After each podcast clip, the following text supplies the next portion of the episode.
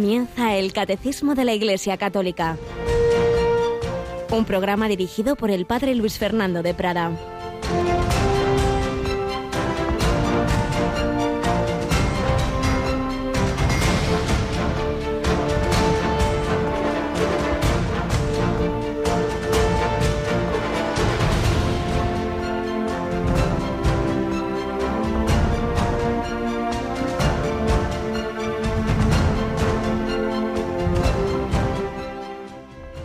Sábado se hizo para el hombre, no el hombre para el sábado, así que el Hijo del Hombre es Señor también del sábado. Alabado sean Jesús, María y José, muy buenos días, muy querida familia de Radio María. Bueno, retomamos en directo estos programas del catecismo porque en Navidad preferíamos profundizar en esos esas fiestas navideñas con la guía incomparable del, del gran legado que nos dejó Benedicto XVI en Jesús de Nazaret, que un servidor lo, lo fue explicando hace algún tiempo y aprovechábamos para poner esas explicaciones, esos resúmenes de esas exposiciones de los misterios navideños. Pero volvemos a donde estábamos, y precisamente estábamos en cómo lo que nuestro Señor hizo por nosotros se nos comunica a través de la liturgia.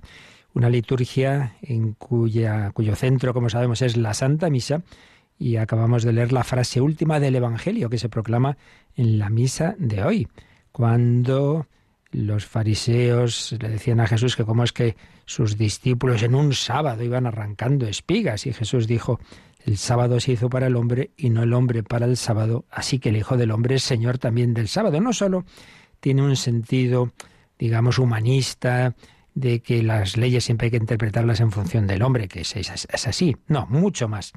Con esta frase Jesús estaba diciendo que el sábado, precisamente su valor era porque es, era el día del Señor para los judíos, como para nosotros es el domingo.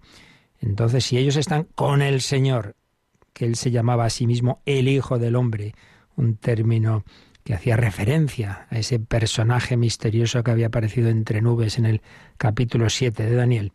Si los discípulos si estaban con el Hijo del Hombre, que es el Señor, al que, en el que ellos no creían, pero es el Señor. Pues obviamente su sábado, su descanso era estar con Cristo. Entonces no, no, no tiene sentido una prescripción cuando esa prescripción es en función del Señor con el que estaban los apóstoles. El Hijo del Hombre, el Señor del sábado, no aplicado a nuestra vida, que nuestro Señor Jesucristo es Señor del sábado, del lunes, del martes, de todos los días, de toda nuestra vida, del individuo, de la familia, de la sociedad, del mundo. Otra cosa es que por desgracia no lo reconozcamos. Y así es en su conjunto en estos tiempos pues en que eh, podemos hablar. Y así hablaba San Juan Pablo II de apostasía silenciosa de, de rechazo en definitiva de, de, del Señor así a nivel general cultural. Luego por supuesto encontramos constantemente muchas personas y muchas conversiones personales individuales porque Dios no se no se queda quietecito. Dios sigue actuando y es lo que vemos también constantemente en Radio María. Muchísimos testimonios y esta pasada campaña de Navidad ha sido preciosa. Cuántas personas pues cada vez más están descubriendo al Señor y en muchos casos a través de Radio María.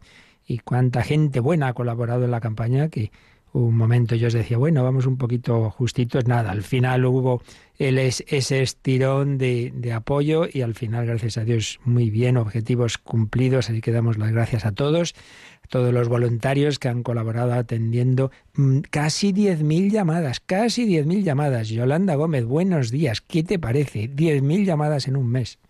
Pues que, lo de lo de siempre es un poco estos oyentes que sorprenden, que son maravillosos y bueno ese apoyo que sentimos siempre de, de, apoyar a Radio María para que sigamos adelante y que sigan todos porque las hormiguitas mm, son muy valiosas aquí en Radio María y hacen muy buena labor. Bueno, y ya vamos a ir diciendo que esta radio, que empezó mundialmente en Italia ya por 1983, eh, está a punto de cumplir años aquí en España, ¿verdad? Vamos a cumplir ya 23 añitos aquí en España, qué maravilla. Bueno, y eso es el día 24 de enero. Mira tú, el patrono de los eh, periodistas San Francisco de Sales fue la primera emisión. Cuéntanos, cuéntanos, ¿cómo fue? ¿Qué fue esa primera emisión? Tú que eres la más veterana aquí en esta casa. Pues comenzamos en la parroquia que está aquí al lado, la parroquia castrense, Santa María de la Dehesa. Nos cedieron allí un estudio que tenían y ahí se comenzó pues eh, con lo más básico que era la Santa Misa el Santo Rosario y luego un pequeño programa de, de ofrecer pues flores a María. Qué bueno, entonces el lunes que viene vamos a tener, día 24, el, el, 23 cumpleaños, ¿verdad? Con una programación especial, aunque sea un par de cositas ya para de anticipo a nuestros oyentes, aunque ya lo pondremos todo en la web, claro. Sí, como tenemos oyentes pues que nos siguen desde hace 23 años, a oyentes que se acaban de incorporar, vamos a hacer un repaso sobre por la historia de Radio Marías, eh, también viendo qué es lo que bueno pues hemos ido realizando en estos años. Vamos a tener también eh, pues el, ese contacto con los oyentes, que nos cuenten también su testimonio de lo que Radio María ha significado en sus vidas. Vamos a conocer el testimonio de los voluntarios, que hacen muchísimo, que gracias a ellos Radio María sigue adelante. Así que va a ser un día muy bonito, muy intenso, donde bueno, pues vamos a estar ahí en contacto directo con nuestros oyentes. Pues ya lo sabéis, día 24, el lunes, ¿verdad? El próximo, próximo lunes, día 24 de enero, es el 23, el vigésimo tercer aniversario, cumpleaños de Radio María. También ese día tendremos contacto, como dice Yolanda, con vosotros, llamadas, quien quiera hacer su regalo de cumpleaños, pero ya de entrada os agradecemos a todos ese apoyo. Esta es una radio al servicio de la Iglesia, no es oficial, ya sabéis, de la Iglesia como tal, sino que es una iniciativa que surge en el mundo laical un santo varón fallecido hace año y medio en, en Italia, entregado por completo su vida, Emanuele Ferrario, a ayudar a la Iglesia, a poner los micrófonos al servicio de la evangelización. Y por ello apoyamos todas las iniciativas y todo lo que se hace en la Iglesia, que dentro de nuestros medios, claro, no podemos ya, nos gustaría llegar a todo, pero bueno, hasta donde podemos. Lo digo porque también hoy eh, empieza en la Iglesia Universal una oración que tiene ya mucho tiempo, que fue una iniciativa del Espíritu Santo, pues para invocar ese, a ese Espíritu y pedir que se, esas heridas que se han ido produciendo a lo largo de la historia de la Iglesia, las separaciones, las rupturas, eh, toda esa causa del ecumenismo, octavario de oración por la unidad de los cristianos. ¿Cuándo haremos nosotros esa, esa oración, Yoli? Pues vamos a hacerla después de la oración de completas y de las oraciones de la noche, pues ahí en ese momento haremos esa oración por la unidad de los cristianos. Pues ya lo sabéis. Y recuerdo que este año 2022 Dadas las circunstancias de la pandemia, si se ha prolongado el año santo compostelano, por eso en nuestros mensajes que podéis ver en nuestra web, el rincón del director, en distintas eh, cartelerías y diseños que hacemos, tenemos muy presente ese sentido de la peregrinación, del camino.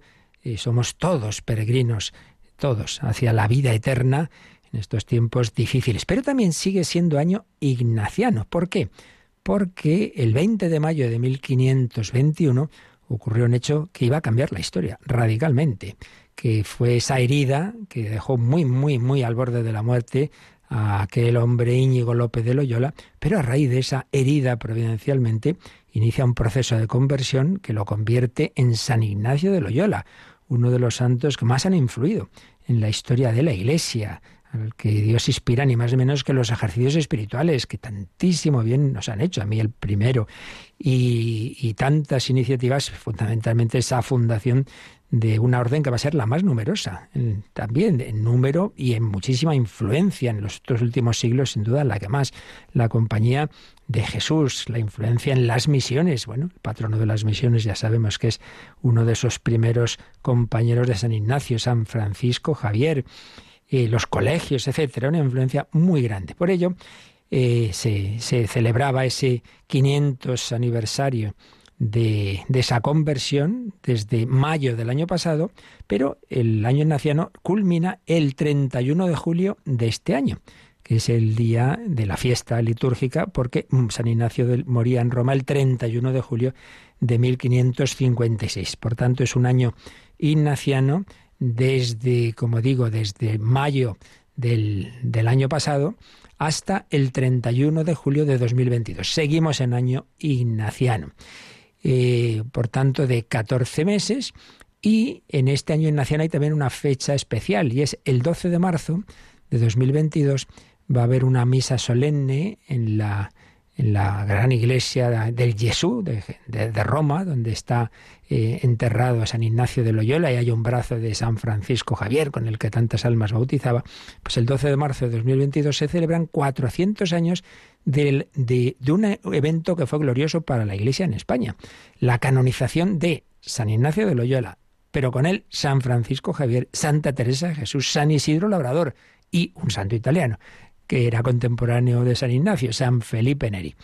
Eso será el 12 de marzo de 2022. Y luego ya, como digo, termina el año ignaciano el 31 de julio. Lo digo esto porque en esta primera sección, después de esta entradilla, la primera sección que tenemos normalmente testimonial, pues vamos a dedicar unos cuantos programas a sacar enseñanzas de esa vida de San Ignacio, que se ha tratado, por ejemplo, el padre Horta dedicó 13 programas de de ciudadanos del cielo, pero aquí, bueno, pues cada uno con sus acentos, fijándonos en aplicaciones de su vida, pues vamos a fijarnos en él, pues como hemos ido tratando de, de otros santos en muchas rachas, en muchos en muchas series o ciclos de, de esta primera sección. Y ya, como se nos ha ido el tiempo, diremos poca cosa, pero que lo sepáis, que vamos a fijarnos especialmente en San Ignacio de Loyola, pues como Dios a través de él nos enseña muchas cosas a todos.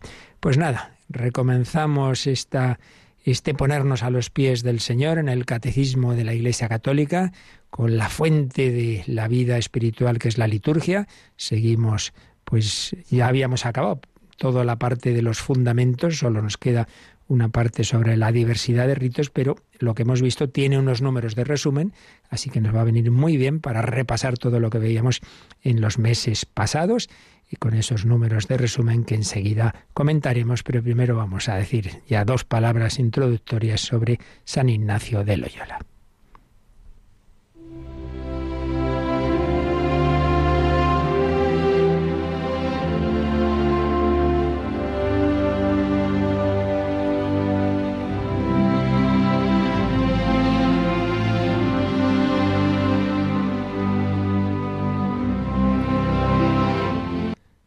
San Ignacio de Loyola.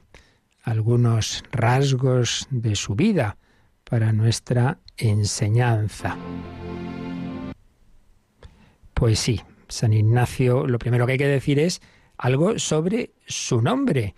Y es que puede sorprender que realmente no se llamaba Ignacio. Fue bautizado como Íñigo. Y muchas personas piensan que en el fondo Ignacio es lo mismo, es la forma de poner en latín el nombre Íñigo. No es así, son dos santos distintos, porque San Ignacio fue bautizado como Íñigo, que era un, un santo abad benedictino, que había vivido en el monasterio benedictino de Oña, en Burgos, y que había muerto en 1068. Por tanto, Íñigo es un nombre antiguo, es un nombre de este santo castellano, un nombre prerrománico, y entonces, ¿por qué decimos Ignacio? Pues porque ya años después de la conversión de Íñigo, bueno, aquí hay bastantes teorías de, por qué empezó a afirmar mm, al principio alternando Íñigo Ignacio y luego ya definitivamente Ignacio.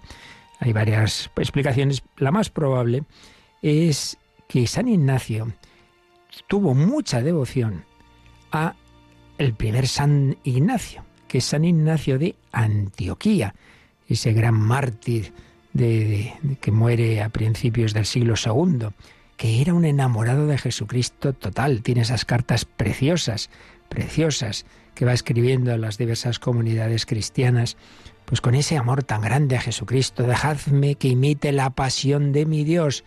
Un hombre entregado por completo a imitar a Jesucristo, y eso es lo que quería San Ignacio Íñigo de Loyola. Entonces su gran devoción a Ignacio, y bueno, el parecido también es verdad entre Íñigo e Ignacio, pues hizo que Íñigo, que conoció la vida de San Ignacio de Antioquía ya en su conversión leyendo el Flos Santorum, las vidas de los santos, eh, pues mm, se pusiera ese nombre o, o, adaptara su nombre al de Ignacio. Además, leería una leyenda, es leyenda, bueno, no digo yo que no pudiera ser, pero en fin, en principio suponemos que sería una leyenda. Y es que cuando muere martirizado con las fieras, eh, Ignacio de Antioquía, le abren, eh, recogen su cuerpo, abren el corazón y en el corazón encuentran escritas las letras iniciales de, Jesús, en, en, griego el Jesús, y entonces San Ignacio, pues Íñigo de Loyola, pues dice, madre mía, eh, Ignacio de Antioquía amaba tanto a Jesús que llevaba hasta su nombre en el corazón. Yo quiero ser así. Y entonces se cambiaría a Ignacios, una palabra que por otro lado tiene parecido con ignis, ignis, fuego.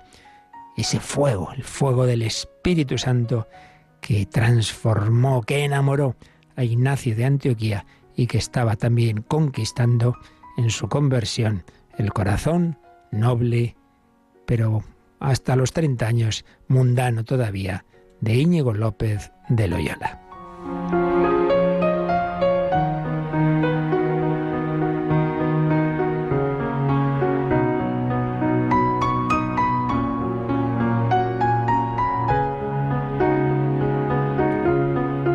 Íñigo López de Loyola, que aunque hay ciertas dudas y discusiones entre los expertos sobre el, año de su nacimiento, todo apunta a que fue en 1491, 1491, seguramente en junio. Íñigo, como digo, nombre de ese abad benedictino de Oña López, primer apellido, era uno de los patronímicos, es decir, esos apellidos que vienen como prolongación de descendencia de, de un Lope en su tiempo, pues de ahí viene López, como Pérez viene de Pedro, como Álvarez viene de Álvaro. Bien, este primer apellido. Y el segundo, Loyola, era el nombre de la casa y solar de sus mayores, porque mm, generalmente el apellido de los vascos derivaba de la casa a la que pertenecían. Y entonces, mirando el árbol genealógico de la familia, vemos que se alternan en ella los apellidos de Oñaz y de Loyola, dos casas solares de aquella familia guipuzcoana, porque Loyola es un lugar de Azpeitia, una localidad de la provincia de Guipúzcoa, un sitio precioso, precioso, eh, como el País Vasco, pues en, todo verde, eh, cerca del río Urola, realmente un sitio donde empieza Íñigo López de Loyola a experimentar en la naturaleza la cercanía de Dios. Bueno, ya veremos cómo tuvo pues en su vida, por un lado, esas semillas claras de la fe de sus mayores, pero hasta los 30 años, sin vivirla en serio, sino pues bueno, como tantas personas de la época, eh, en que sí, que, que tenían la fe firme, creían, pero luego la moral no siempre iba en concordancia. Lo iremos viendo en próximos días. De momento, pues pedimos ya a San Ignacio de Loyola que nos ayude a poner en el centro de nuestra vida y de nuestro corazón, como hizo él, a Jesucristo una vez que lo conoció, a raíz de su conversión, que vino como consecuencia de unas heridas gravísimas. Como tantas veces repetimos, Dios saca bien del mal, nada es casual todo es providencial.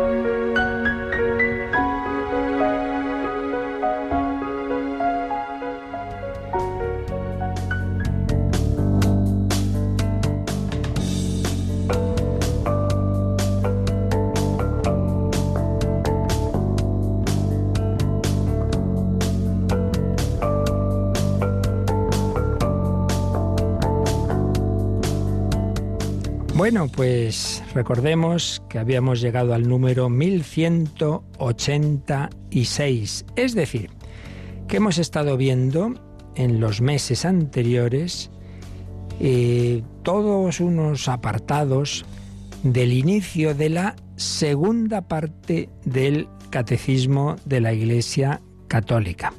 Una vez más, lo hemos hecho muchas veces, pero la experiencia da que las cosas hay que repetirlas porque a mí me asombra que personas que están bien formadas y tal, y que muchas veces han tratado estos temas, yo a veces les hago esta pregunta, a ver, ¿cuáles son los, los fundamentos, qué partes tiene eh, lo que es la doctrina católica que debemos vivir, cuántas partes tiene el catecismo, y muchas veces no me lo saben decir. Pues cuatro partes, cuatro partes. Lo que creemos, que es lo principal, todo se basa en lo que Dios nos ha revelado y nosotros creemos por la fe, lo que creemos que está resumido en el credo. Y eso es lo que vimos, es la parte más larga del catecismo de la Iglesia Católica. A su vez, las cuatro partes tienen dos secciones. Una primera sección como de unos fundamentos y una segunda sección ya como más concreta. Y en, la en esa primera parte los fundamentos son qué es creer, qué es la fe, la fe y la razón, cómo Dios el hombre, por un lado, es capaz de Dios, tiene un alma capaz de conocer a Dios, pero por otro lado, es Dios el que sale al encuentro del hombre y el hombre responde a la revelación de Dios con la fe. Eso es lo que veíamos en la primera sección de la primera parte y ya la segunda sección fue ir desarrollando los artículos de nuestra fe según el credo. Sabéis que el catecismo eh, va desarrollando los dos credos más conocidos. Los credos no dejan de ser resúmenes, símbolos que se han ido haciendo, pero no, no son exhaustivos. Pero bueno, ahí está lo esencial de nuestra fe, ¿no? Y los dos más conocidos, que sabéis que los dos se pueden usar en la Santa Misa, son el símbolo de los apóstoles, el más corto, digamos, que es el más antiguo, y luego el símbolo que se fue componiendo en varios concilios, fundamentalmente el Nicea y Constantinopla, más largo. Bueno, pues estuvimos durante años, durante años, comentando ese símbolo, ese, ese credo, que tiene tres partes, cada una en relación a una persona divina. Creo en Dios Padre todopoderoso y ahí vimos eh, la omnipotencia de Dios, las características de Dios, la creación, eh, los ángeles y los hombres, la antropología, por tanto, el pecado original. Segunda parte en relación con Jesucristo, pues ¿quién es Jesucristo? La segunda persona de la Santísima Trinidad, Dios verdadero y hombre verdadero, Dios de Dios, luz de luz pero hombre hecho carne en el seno de María, entonces los misterios de la vida de Cristo, su encarnación, vida oculta, vida pública, luego la pasión, resurrección, ascensión y envío del Espíritu Santo. Y tercer capítulo, lo relativo al Espíritu Santo y en relación con él, pues ya la fe en la Iglesia católica, la comunión de los santos, el perdón de los pecados, la resurrección de la carne, y hay todo lo escatológico y la vida eterna, las verdades del más allá. Esta era la primera parte. Segunda parte, pues es la que estamos ahora. Eso eh, que creemos, aquello que creemos, lo celebramos y en esa celebración que es la liturgia se nos comunican esas personas divinas en las que hemos creído por la fe, pues como la Santísima Trinidad actúa en nosotros a través de la liturgia. No es una obra nuestra, no, no, es obra de Dios, con nuestra colaboración como todo, pero es obra de Dios. Enseguida lo veremos. Eh, y ahora detallamos las secciones de esta segunda parte. Pero antes recordemos las otras partes del catecismo. Eso que creemos y que celebramos hay que llevarlo a la vida en todos sus ámbitos. Tercera parte, la vida en Cristo, la moral. Porque si uno cree mucho y reza mucho y luego se olvida de las enseñanzas del Señor en su trabajo, en su diversión, en su vida familiar, en su vida matrimonial, en su en la vida política, pues hombre, no, no, porque el cristianismo no es un espiritualismo evasivo. Así, sí, esto como pasa tanto en, en otras espiritualidades, que es sentirme yo bien y, y, ahí relajarme y luego, bueno, eso es una cosa y otra cosa es la juerga, otra cosa es el trabajo, otra... No, no, cristianismo es toda una vida, la vida humana, no hay una vida espiritual por un lado para rezar y tal y luego la vida humana, no, no, no. La vida espiritual cristiana es la vida humana, toda ella guiada por el Espíritu Santo. En términos cristianos, vida espiritual viene de Espíritu Santo. Y el Espíritu Santo nos guía en todo, también en, asistir a una boda, como, como las bodas de Caná, en la que estaba Jesús y la Virgen María. Y, que incluso pues hizo ese primer milagro pues dando un, un signo humano, ¿no?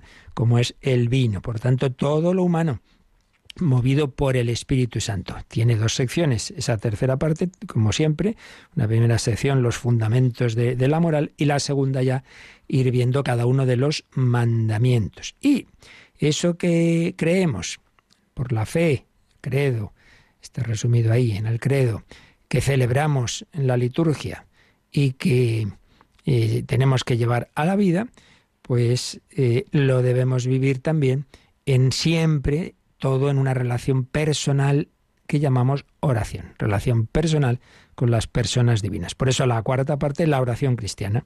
De nuevo, una primera sección de qué es la oración, toda una doctrina sobre la oración en general, y una segunda parte comentando la oración del Señor, la oración por excelencia, el Padre nuestro. Así como en la tercera parte, la de la moral, que no lo he dicho, esa segunda sección pues va comentando los diez mandamientos, que por cierto también para que se nos vayan quedando más estas cosas, hay como unos números clave en las cuatro partes. ¿Qué quiero decir?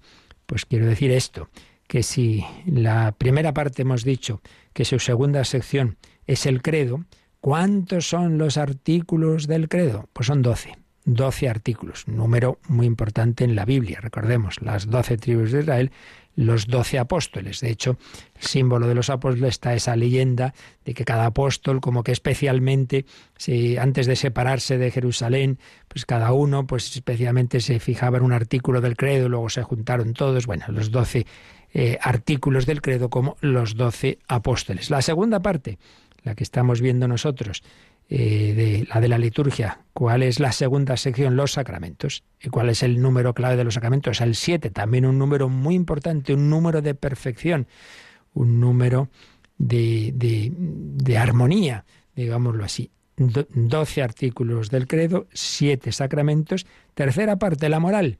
¿Cuántos son los mandamientos? Ya lo sabemos, eso creo que sí lo sabemos, ¿verdad? Diez mandamientos. Bueno, pues otro número también muy importante. Y la cuarta parte, la segunda sección hemos dicho que es el Padre Nuestro. ¿Cuántas peticiones tiene el Padre Nuestro? De nuevo, siete. Por tanto, primera sección, primera parte, doce artículos del credo. Segunda, siete sacramentos. Tercera, diez mandamientos. Cuarta, siete peticiones. ¿Vale?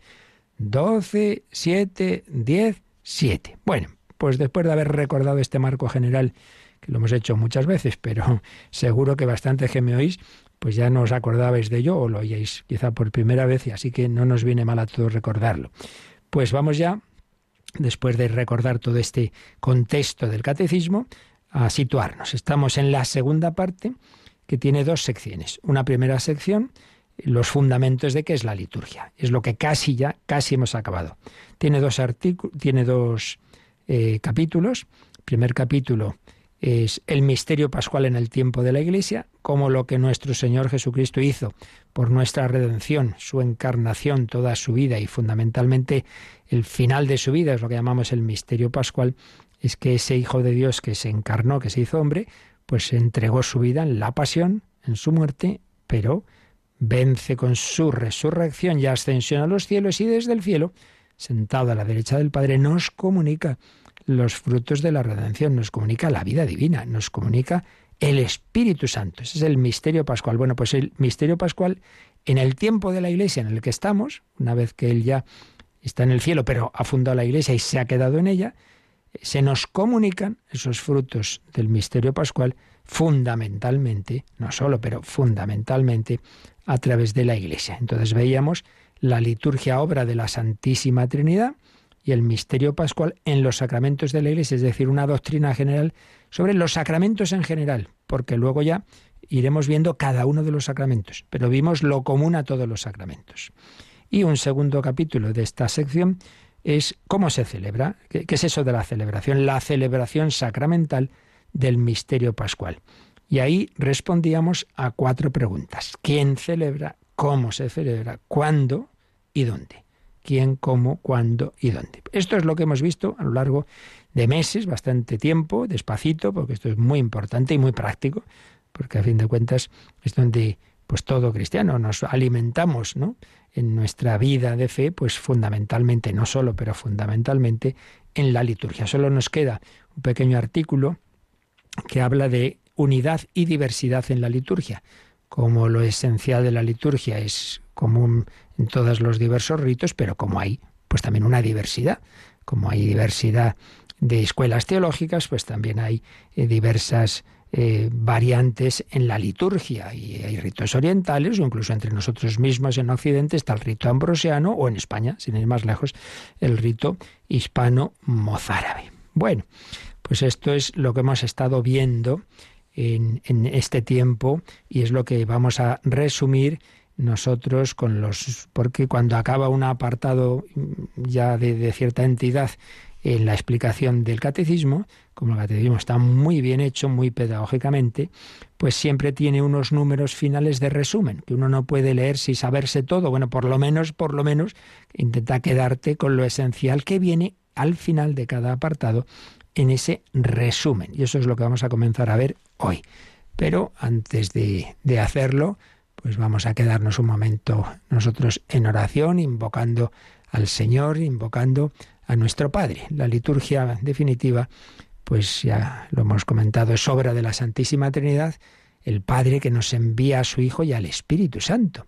Y nosotros, movidos por el Espíritu Santo, en Cristo, por Cristo, con Él y en Él, queremos en el Espíritu Santo y por Cristo, con Él y en Él, dar gloria al Padre, dirigirnos al Padre.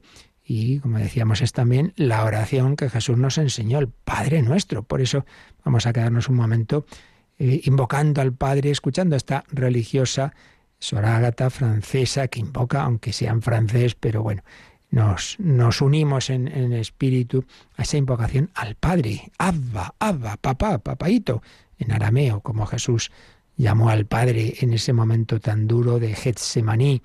Padre, a tus manos encomiendo mi espíritu, dirá en la cruz, pero en Getsemaní dirá, todo es posible para ti, Padre, Abba, Padre, papá, papaito, todo es posible para ti. Si es posible, pase de mí este cáliz. Ahí su humanidad temblaba ante, ante la pasión y sobre todo porque llevaba en su alma pues todos los pecados del mundo. Es el Cordero de Dios que quita el pecado del mundo asumiéndolo, llevándolo encima. Pues justo ahí llamaba al Padre papá, Abba.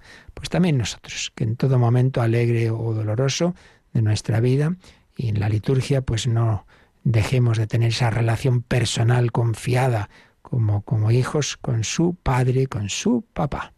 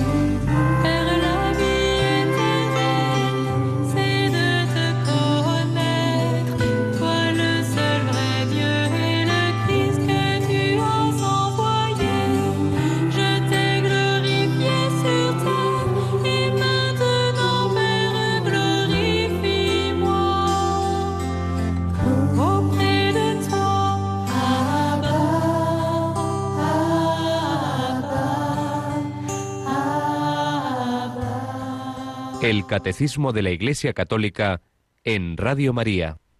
Abba, Padre, Papá, Papaito. Bueno, lo que hemos indicado antes de la unidad de las cuatro partes de, del catecismo y por tanto de la vida cristiana está sintetizado en el primer número de la cuarta parte, que es bueno que lo leamos porque en pocas palabras dice mejor que, yo en, varias, en más palabras, lo que antes os comentaba. Vamos a leer, Yolanda, este 2558, como digo, es el primer número de la última parte, pero que resume las, cómo las cuatro partes están articuladas. Este es el misterio de la fe. La Iglesia lo profesa en el símbolo de los apóstoles, primera parte, y lo celebra en la liturgia sacramental, la segunda parte para que la vida de los fieles se conforme con Cristo en el Espíritu Santo, para gloria de Dios Padre. Tercera parte. Por tanto, este misterio exige que los fieles crean en Él, lo celebren y vivan de Él en una relación viva y personal con Dios vivo y verdadero. Esta relación es la oración. Pues la verdad es que es una síntesis muy apretada, pero preciosa y que nos da todo un programa para nuestra vida. ¿eh? Cada uno tiene que examinar pues todas estas dimensiones, ¿cómo las vive? Es decir, todos necesitamos pues conocer un poco al menos. No, no podamos ser todos teólogos, ni mucho menos, pero, hombre, tienes que conocer, tener una cierta formación. Por tanto, lo primero, ¿cómo andas de ese conocimiento de, de, la doctrina católica, primera parte de la fe. Por eso, pues, pues no podemos quedarnos en la catequesis de niños, ¿no? Cada uno, ya digo, según sus posibilidades, su formación, pero precisamente, pues este es uno de los principales fines de Radio María, que el que tiene menos posibilidades, o el que las tiene, pero, pero también quiere, además de leer, o si no puede leer, o ir a no sé qué cursos, pues la verdad es que al cabo de años de escuchar Radio María, muchas personas lo dicen.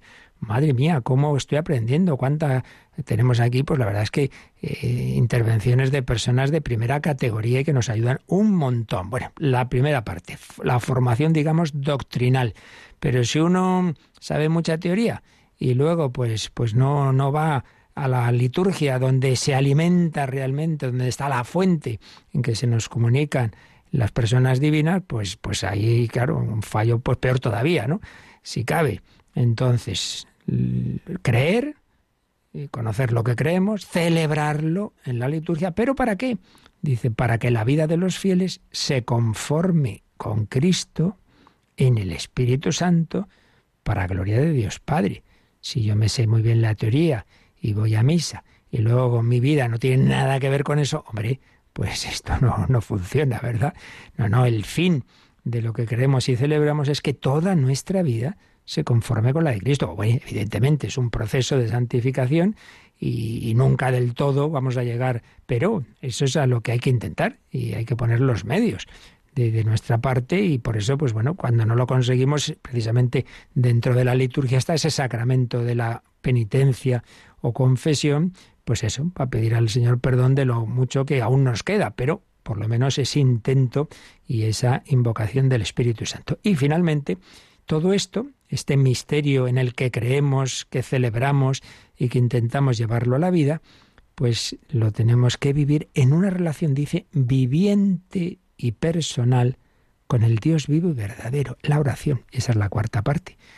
Y ciertamente, si nos damos cuenta de que esto no es unas normas que yo tengo que cumplir eh, obedeciendo a un Dios lejano, claro, eso que mucha gente por desgracia puede tener esa idea eh, de cumplir mandamientos y porque estaba esto mandado y ya está, hombre, es que eso no es el cristianismo, es un amor, es un enamoramiento, la vida de los santos pues realmente empieza eso, cuando se enamoran, cuando de Cristo, cuando ven que Cristo vivo entra en sus vidas cuando descubren el amor de Dios y entonces tratan con Él la relación personal de la oración. Bueno, pero la oración por excelencia, aparte de esa que Jesús nos enseñó, es la que se vive en la liturgia, porque es la oración de la Iglesia como tal. Y es en la parte en la que estamos, en la que ya casi hemos terminado la primera sección, que estamos ahora ya empezando a resumir. Y el primer número de resumen es el 1187. Y aquí la primera idea de lo que hemos ido viendo en todos estos meses es, a ver, realmente, ¿quién es el decisivo en la liturgia? ¿El, cura? Eh? ¿Los fieles? ¿Quién celebra? A ver, ¿qué nos dice el 1187? La liturgia es la obra de Cristo total, cabeza y cuerpo. Nuestro sumo sacerdote la celebra sin cesar en la liturgia celestial con la Santa Madre de Dios, los apóstoles, todos los santos y la muchedumbre de seres humanos que han entrado ya en el reino. Bueno, pues aquí ya eh, tenemos una idea absolutamente fundamental, no solo de esta parte del catecismo y de la liturgia, sino en general de toda la vida cristiana.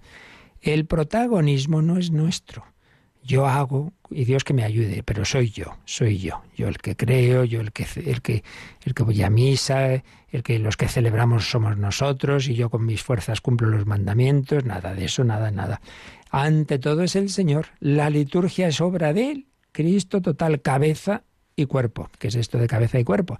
Bueno, la cabeza es Cristo, Cristo que está en el cielo, ese hombre Cristo Jesús, ese Hijo eterno de Dios, el Logos eterno que se hizo carne y se hizo hombre, Jesús, que empieza a latir en el seno de María, esa su vida humana, la vida humana de una persona divina, que nos ha, su sí, su sí de amor y de obediencia al Padre ha reparado todos nuestros noes, esa obra de la redención, y que ha ofrecido su vida en sacrificio, en reparación de todos nuestros pecados, ese Jesucristo que está a la derecha del Padre, nos une a Él nos une a Él a través del bautismo y los demás sacramentos y, por la gracia del Espíritu Santo nos une a Él en su cuerpo místico. Somos miembros suyos. Él nos mueve como cabeza, como la cabeza mueve todo el cuerpo del hombre, ¿verdad? Bueno, pues la cabeza es Él, el cuerpo, los miembros somos nosotros. Entonces la liturgia, el, el que la celebra realmente es Él, porque Jesús es Dios y hombre, pontífice, el que hace el puente entre la humanidad y Dios. Entonces, ese hombre que está a la derecha del Padre le presenta al Padre la alabanza, la adoración, la acción de gracias, la petición, intercede por nosotros. Está a la derecha del Padre intercediendo por nosotros, le muestra las llagas de su pasión, le glorifica y con él la Santísima Virgen María y los santos y los ángeles. Por tanto, la liturgia, en primer lugar, es la liturgia celestial, que está contada, digámoslo así, simbólicamente en el libro del Apocalipsis. Eh, eh, esas imágenes que nos muestran pues como la Santísima, el Cordero, el Cordero degollado, es decir, que, que ha muerto por nosotros, pero que está de pie porque está resucitado, y se dirige al anciano, que es el símbolo del Padre, está el agua viva, que es símbolo del Espíritu Santo, está la mujer vestida de sol, es símbolo de la Iglesia y de la Virgen María, están los ángeles, los santos, los mártires, los que ya han llegado al cielo. Bueno, pues ahí hay una liturgia permanente. Santo, santo, santo es el Señor. Y nosotros en la tierra, en realidad es como si se, se abriera una ventanita al cielo y entonces nos incorporamos a esa liturgia celestial. Por eso, la liturgia, ante todo, no es depende de lo bien que lo haga yo y diga, cante yo muy bien, como esta Sor, Sor, Ágata. No, no, no, no. No depende de eso. Depende ante todo del Señor. Por tanto, de por sí la liturgia es eficaz en sí misma, porque el, el celebrante principal es Jesucristo, que siempre lo hace bien, no faltaría más. Por eso la liturgia es la obra de Cristo total, cabeza y cuerpo. Claro, nos incorporamos también ahí nosotros. Nuestro sumo sacerdote la celebra sin cesar en la liturgia celestial. Esto es maravilloso. Tú entras ahí en una capillita, hace frío, hay pocas personas, ahí, no, no, no hay mucha solemnidad, el, el cura pues hace lo que puede, ya es mayor, ahí tenemos dos viejecitas que no se las entienden muy bien lo que dicen y si cantan mejor que no canten mucho, en fin, yo no dice, ay madre, no, no, no, no te preocupes, no te preocupes, que, que esto es aquí lo que vemos, pero realmente es la liturgia celestial la que está celebrándose. Es Jesucristo el que celebra a través de este sacerdote que ya a lo mejor, pues eso está mayor y, y no pronuncia bien, pero no te preocupes. Nuestro sumo sacerdote la celebra sin cesar en la liturgia celestial con la Virgen María, con los apóstoles, con todos los santos y con todos los que están ya en el cielo. Eso hay que tener esa visión de fe. No, quedarme en lo que estoy yo viendo aquí en esta iglesita, sino saber que estoy en el templo, en la Jerusalén celestial con tantos santos ángeles y con la Virgen María. ¡Qué maravilla! Bueno, pues aquí hay que insistir, y repito, no solo para esta parte del catecismo, sino para toda la vida cristiana, que la iniciativa es de Dios. siempre el gran, el peor pecado de todos, los pecados capitales, el pecado capital de los pecados capitales es la soberbia. Aquí estoy yo. Aquí estoy yo. También en la liturgia, aquí estoy yo. Que mira qué, qué, listo que es nuestro cura, que, que lo sabe hacer súper bien y que incluso improvisa y se inventa aquí la mitad de la misa. Pero por Dios, mira, no seas tan listo. Aquí estoy yo, no, no. Aquí está el Señor, aquí está el Señor. La iniciativa de Dios. Dios es el que nos ha creado, el que nos ha redimido. El Padre nos ha enviado a su Hijo, el Padre y el Hijo nos envían al Espíritu Santo. La iniciativa es de Dios. Lo nuestro es simplemente responder, responder con su misma ayuda, responder a su revelación con la fe, responder a la liturgia, pues también con la fe, con, con la devoción, intentar asociarnos, pero saber que, que es recibir, ante todo recibir.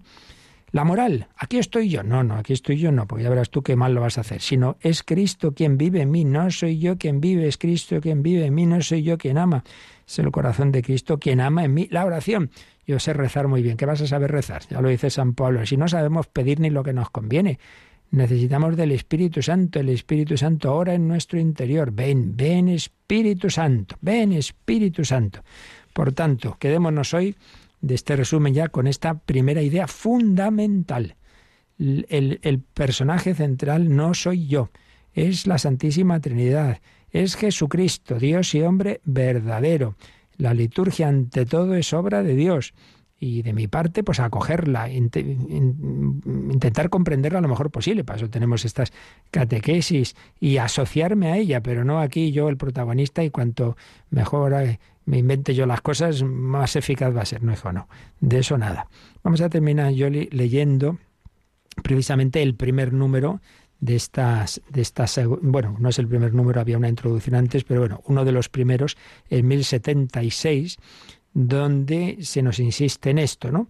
Esta, esta idea que aquí ha resumido el, el, número de, de, de, resumen que acabamos, que acabamos de ver, pues venía, el, el 1187 venía explicada, pues en el 1076 venía un poquito más desarrollada, digo, como es un don, es un don de Dios, un don que, que en, en Pentecostés pues empieza a derramarse de una manera abundante. 1076.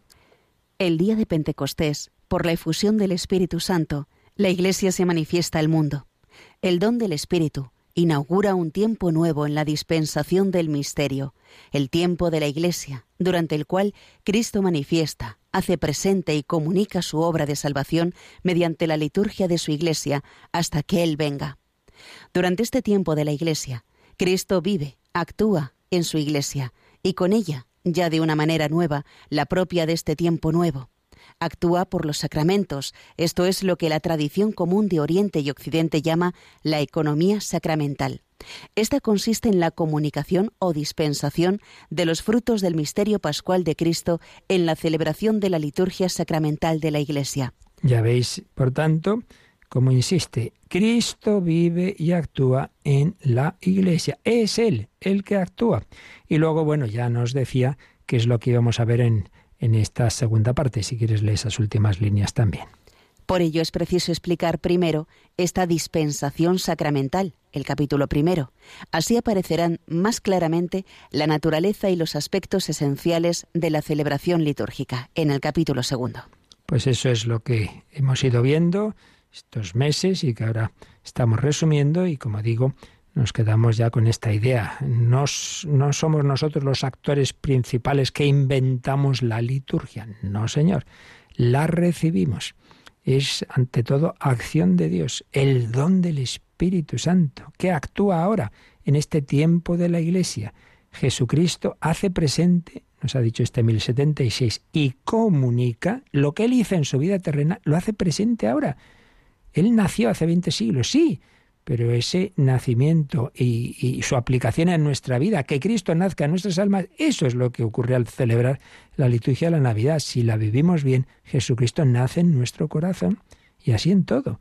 Cristo comunica su obra de salvación a través de la liturgia que, cuyos rasgos esenciales vienen de Él, no de nosotros. Lo esencial de la liturgia son los sacramentos instituidos por Cristo, no por la Iglesia. La Iglesia luego regula las formas y, bueno, pues todos los ritos y tal, y ahí sí que hay cosas accidentales y por eso pueden cambiar.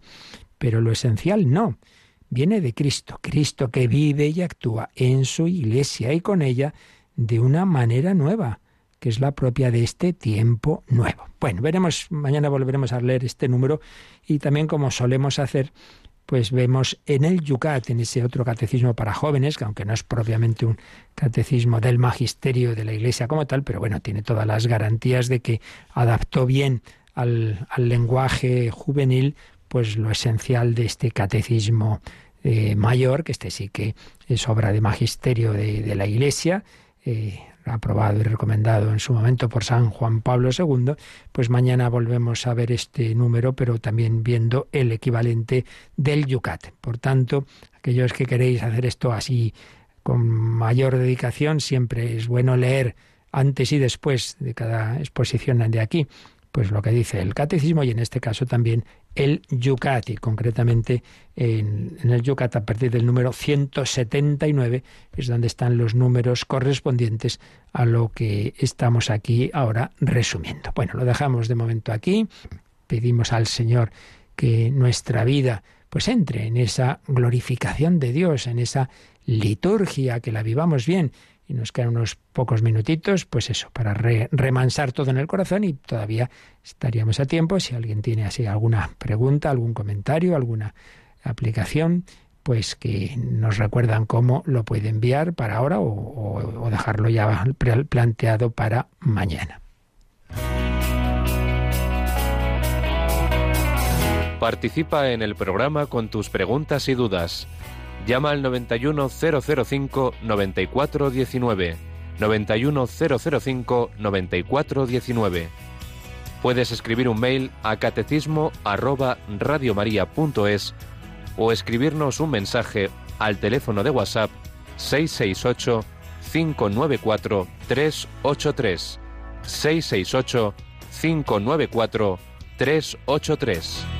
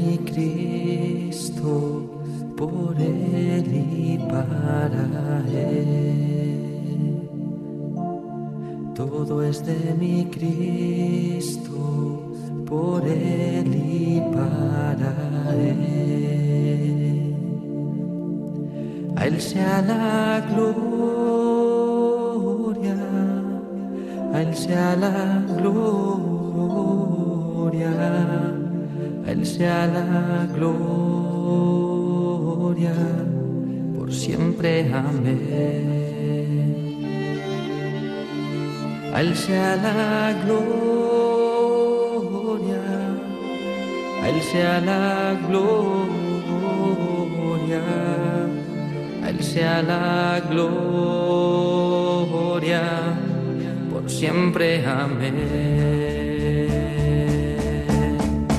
A él sea la gloria, a él sea la gloria, a él sea la gloria, por siempre amé.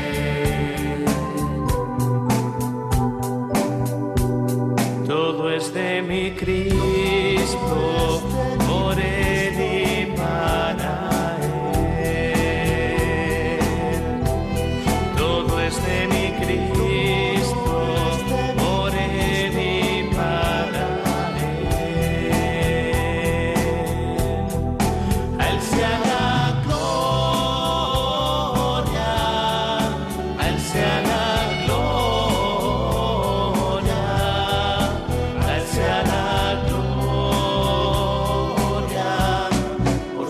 siempre.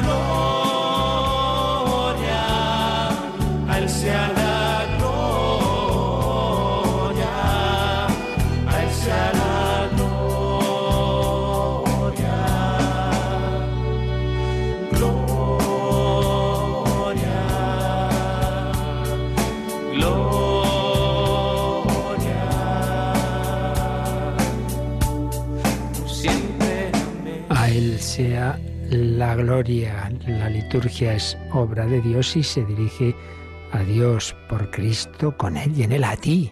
Dios Padre Omnipotente, en la unidad del Espíritu Santo, todo honor y toda gloria. Precisamente el lema que tendrá San Ignacio en la compañía de Jesús, ad mayorin de gloria, para la mayor gloria de Dios.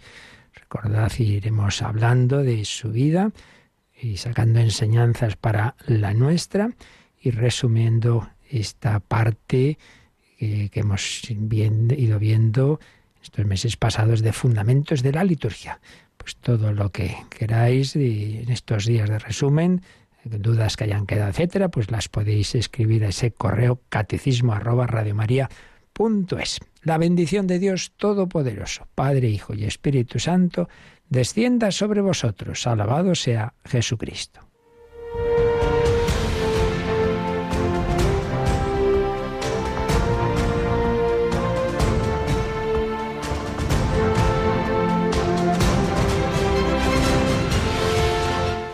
Han escuchado en Radio María el Catecismo de la Iglesia Católica.